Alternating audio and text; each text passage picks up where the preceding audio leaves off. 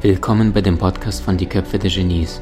Mein Name ist Maxim Mankewitsch und in diesem Podcast lassen wir die größten Genies aus dem Grabau verstehen und präsentieren dir das spannende Erfolgswissen der Neuzeit.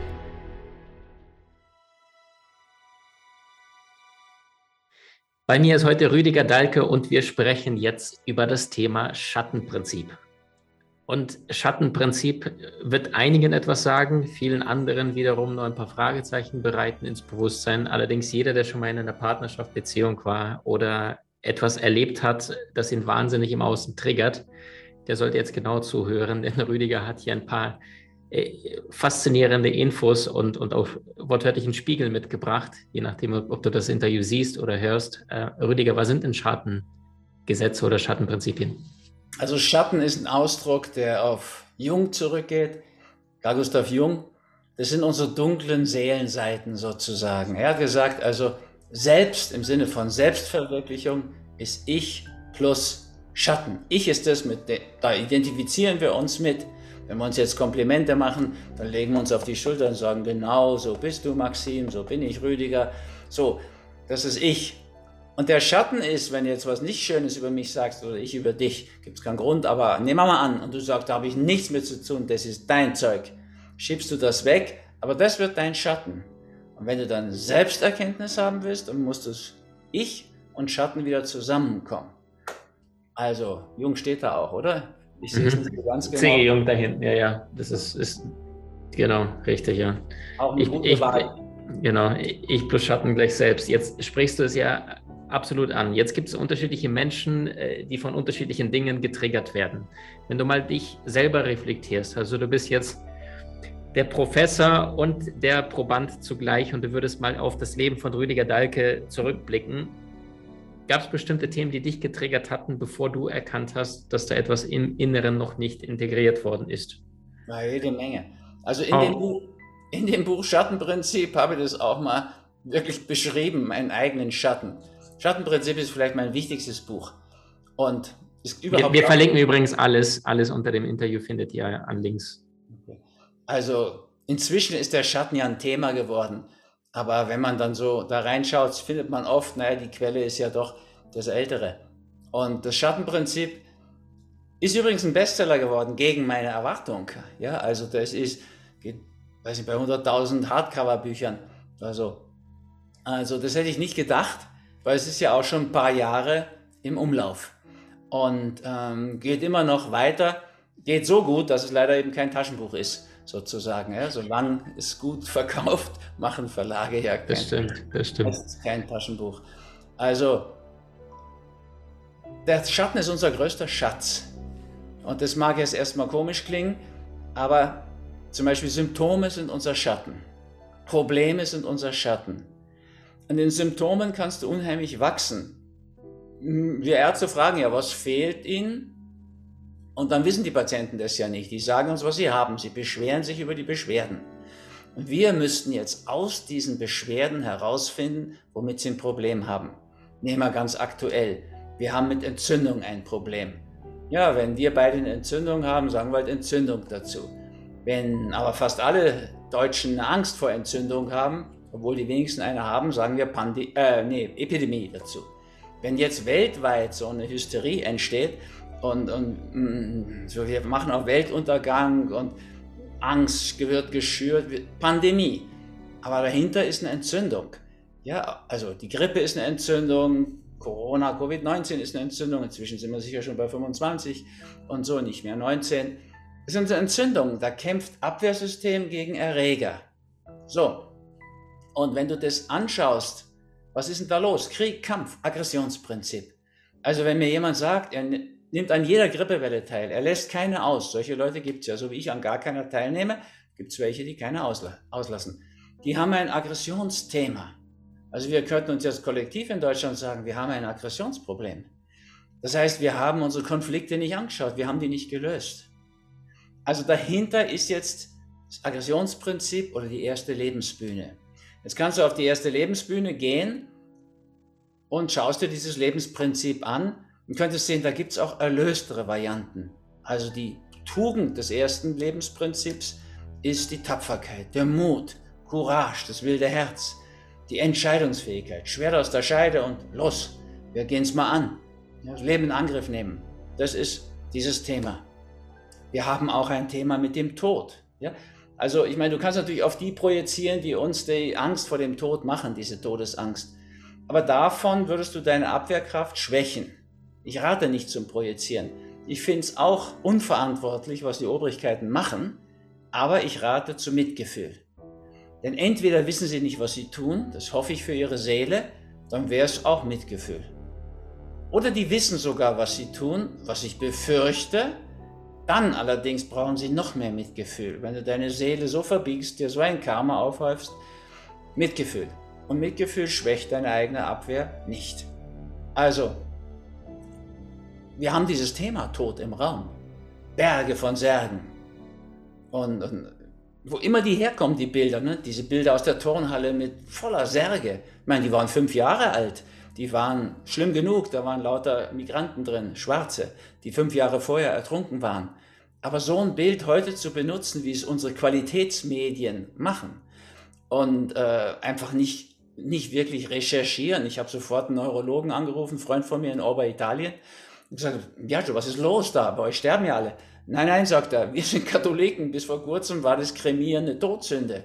Wir sind es nicht gewohnt. Und jetzt müssen alle Leichen, die mit, also alle Menschen, die an oder mit Covid gestorben sind, die müssen verbrannt werden. Also, was machst du, wenn du keine Krematorien hast?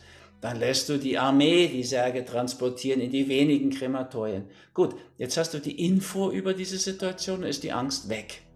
Das Bild von der Turnhalle, fake sozusagen, von Qualitätsmedien fake. Ich glaube, das sind die meisten Fakes inzwischen, ehrlich gesagt. Aber Fakt ist, die Angst ist mal reduziert. Aber was bleibt ist Todesangst mit dem Tod. Und ob wir Angst haben vor der Seuche oder Angst vor der, Inf äh, vor der, vor der Impfung oder Angst vor der Angst oder Angst vor der Diktatur oder Angst vor dem Konkurs. Ja, denkt man 1929, Schwarzer Freitag. Da sind Leute gestorben, Selbstmord und Depression. Also in der Tiefe finden wir Todesangst. Jetzt kannst du schauen, was ist denn das für ein Thema? Hast du die zehnte, das zehnte Lebensprinzip, da gehört die Angst hin, der Tod und die Todesangst doppelt. Also, da gibt es auch eine erlöste Ebene davon.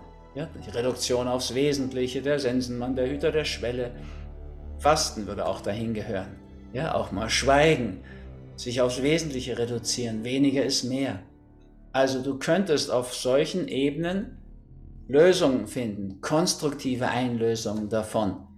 Und dann würden wir uns unglaublich viel ersparen. Ja, ob jemand jetzt regelmäßig Entzündungen hat oder mutiger lebt und entscheidungsfreudiger, konfrontationsbereiter wird, der wird viel mehr Lebensglück und Erfolg erleben, wenn er das seelisch löst und nicht dauernd so unerlöst im Körper immerzu krank ist und so weiter. Also im Schatten ist der Schatz. Die Probleme, die man mit seinem Partner hat, und ehrlich gesagt hat jeder hat Probleme oder er hat gar keine Partnerschaft. Ja, also mir hat mal jemand gesagt, habe ihn gefragt, wie ist denn Ihre Beziehung? Sagt er, super, wir streiten nie. Kann ich nur sagen, hat also keine Beziehung. Ne? Das, das wird nicht, funktioniert nicht. Du musst schon Auseinandersetzung führen. Aber jedes Problem, was du wirklich ansprichst, diskutierst, bringt dich ja weiter. Ja, lässt dich ja etwas integrieren. Und durch Wegschneiden, Unterdrücken werden wir nicht heiler, ganzer oder vollkommener, sondern durch Integration von Fehlendem. Durch die Erkenntnis, dass eine Enttäuschung, okay, Ende einer Täuschung. Also wir täuschen uns alle, weil wir beginnen ja bei uns Liebe auf den ersten Blick, dann ist ja erstmal sozusagen hormonelle Großhirnveränderung, sage ich mal. Du kannst da Vergiftung sagen oder Erhebung, das ist eine Geschmackssache. Wir sehen den anderen die ersten drei Jahre praktisch immer durch die rosa Brille. So, dann kannst du dir ein paar Belastungen einbauen, beruflicher, partnerschaftlicher Art, kriegst früh Zwillinge. Okay, dann ist das früher zu Ende, ja? Also dann der eine zahnt und der andere zahnt dann gleich danach, da kommst du nie mehr zum Schlafen. So, dieses Szenario. Und dann kannst du ja auf die Zwillinge nicht losgehen, da gehst du halt auf den Partner los. Das ist das typische Projektionsmuster. Aber das Schattenprinzip lässt dich das durchschauen. Ja, es hat keinen Sinn zu projizieren. Weder jetzt auf die Obrigkeit noch auf deine Partnerin, deinen Partner. Besser wäre, du schaust das Problem an und suchst eine konstruktivere Variante für das Lebensprinzip, was sich daran, darin verbirgt. Voll gesagt, ja. Ich, ich, muss die ganze Zeit an die Zwillinge denken, die zahnen. Weil ich ja selber einen Bub habe und ich weiß genau, was es bedeutet mit den Zähnchen. Ja, es hat auch schon eine Tochter. Ich habe eine Tochter, ja. die hat auch gezahnt. Mhm. Mhm. Ja, und unser ist gerade 15, 16 Monate, also das ist eine sehr spannende Phase. Was empfiehlst du denn? Du sagtest ja gerade etwas, was viele gar nicht wissen. Mutter ist voller Stresshormone, Vater meistens arbeiten oder nicht da und ist dann meistens dann aber liebevoll zu dem Kind. Aber ist das immer eine mentale Barriere oder eine emotionale, weil Papa nicht da ist? Jetzt will die Mutter ja nicht das Kind fertig anschreien, aber überträgt das gleiche Thema auf den Partner, weil die irgendwie auch ihre Emotionen loswerden will. Jetzt dankt er sich, mein Gott, wieso ist die so mies drauf? Ja, das ist so ein typisches Thema, was sehr, sehr viele Pärchen da draußen betrifft. Wie kommen die aus der Nummer raus, Rüdiger?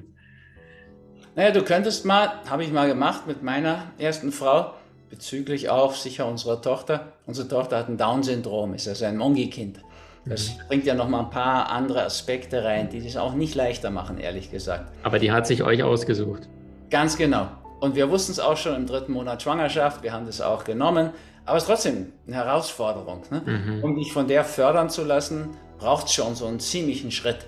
Mhm. Also da haben wir dann gesagt, okay, wir tauschen mal. Also Margit hatte das Gefühl, ich habe das schöne Leben, ich fahre da draußen rum, erzähle den Leuten was und rede ja gern und äh, hab's gut. Und sie sitzt zu Hause mit der Tochter, mit Naomi. Ja, und dann haben wir getauscht.